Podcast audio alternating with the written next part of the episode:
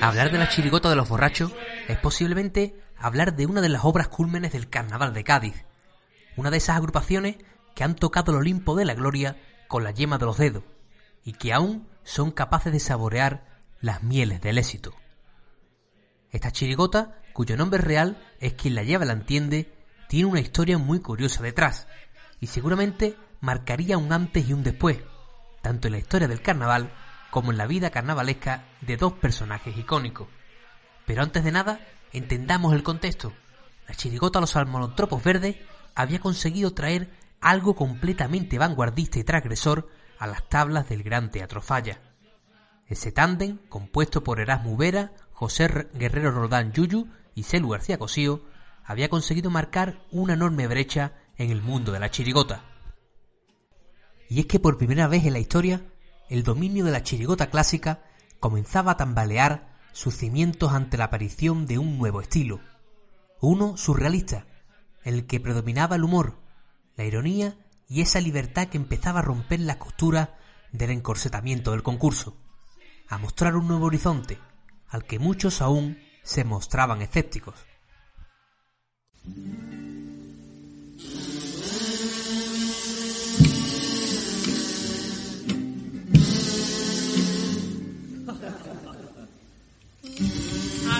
Altura del medio caga. A la altura medio campo va Linares un balón. Le sale entre delantero y lo ve sentado tabaco. Con un hierro de cintura a la gente pone de pie y no hay un tío que pueda parar gaché. Pero si Linares sigue aún con la pelota, ese hombre me parece que tiene fuego en la bota.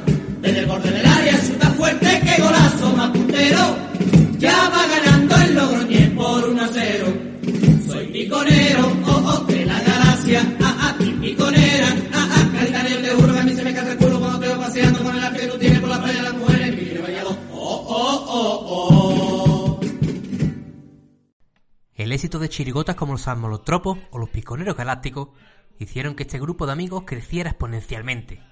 Y es que las ganas de ser partícipes en estas pequeñas locuras eran cada vez más visibles. Es por ello que en 1992 la chirigota decide no dejar a nadie en la cuneta y asumen el riesgo y la responsabilidad de sacar dos agrupaciones en ese mismo año. Pero había algunos matices importantes. Una de ellas participaría en el concurso del Falla de manera seria, es decir, siguiendo las telas de las ediciones anteriores y buscando llegar lo más alto posible. La otra se pensaba como un mero trámite, una forma de pasarlo bien y disfrutar sobre las tablas sin mayores pretensiones. Curiosamente, el resultado fue todo lo opuesto. Valezu Zuma Lacatún no tuvo el resultado esperado en el concurso, mientras que aquellos borrachos fueron el auténtico pelotazo de 1992. Los borrachos cayeron de pie desde el primer momento. Aquel tipo desenfadado, lleno de detalles por todo tipo, consiguió una de las premisas fundamentales del humor, empatizar con el público. Aquellos cuplés o aquellos pasodobles contaban historias en las que cualquiera de nosotros podríamos habernos visto envueltos, y eso la convertía en absolutamente divertida. Celu García Cosío hacía la música, mientras que Yuyu y Erasmus Vera formaban parte de la letra. Además, ese estilo vanguardista tenía un hilo conductor característico que posteriormente adquirieron las chiricotas del Celu. Conseguían hacerte reír durante la pieza musical mientras te hacían una crítica de trasfondo. Un doble sentido elegante. Aquellos chistes, para los que conseguían saber leer entre líneas, estaban consiguiendo aupar al carnaval de Cádiz a algo mayor, a una transformación, incluso no intencionada, de llevarla a un arte mayor. El doble sentido de algún conocido poeta Cádiz. Con esa genialidad y la musicalidad de la ironía, la rima y el arte que les también trae. Te saca la picaresca y la gracia fina de la ciudad, la cultura de dominar rimas consonantes. Gracias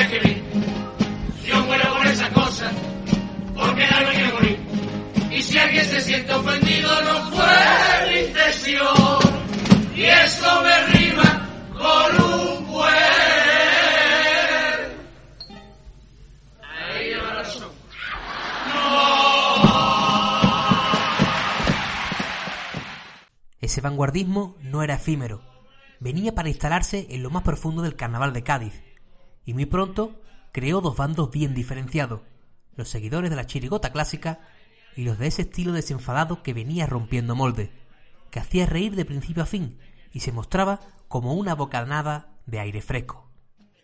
Los borrachos no lo sabían, pero ese pelotazo mayúsculo supuso salirse del sendero, de abrir otro camino que aún no estaba trazado ni antes había regresado nadie para contarlo. Un territorio virgen, un repertorio absolutamente en blanco en un abanico de posibilidades que se multiplicaban por mil cada año. Aquella chirigota marcó sin dudas un antes y un después, y tras ese enorme golpe en la mesa, todo cambió, incluso para aquel grupo de amigos. Es a partir del año siguiente cuando Celu y Yuyu tomarían rumbos diferentes, pero llevando por bandera esa nueva forma de hacer carnaval. El destino, el caprichoso destino, unió a dos de las mentes más creativas durante el nacimiento de sus primeras obras, para posteriormente dejarlos volar libres, cada uno en su sendero, pero haciéndonos partícipes de una época dorada que vendría después en el resto de sus repertorios.